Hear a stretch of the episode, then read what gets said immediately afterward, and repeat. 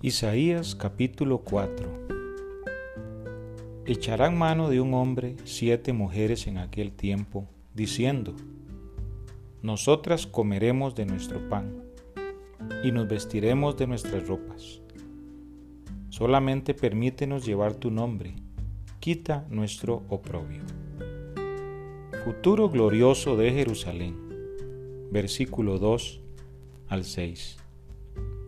En aquel tiempo el renuevo de Jehová será para hermosura y gloria, y el fruto de la tierra para grandeza y honra.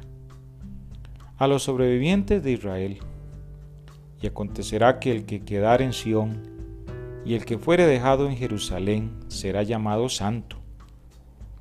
Todos los que en Jerusalén estén registrados entre los vivientes.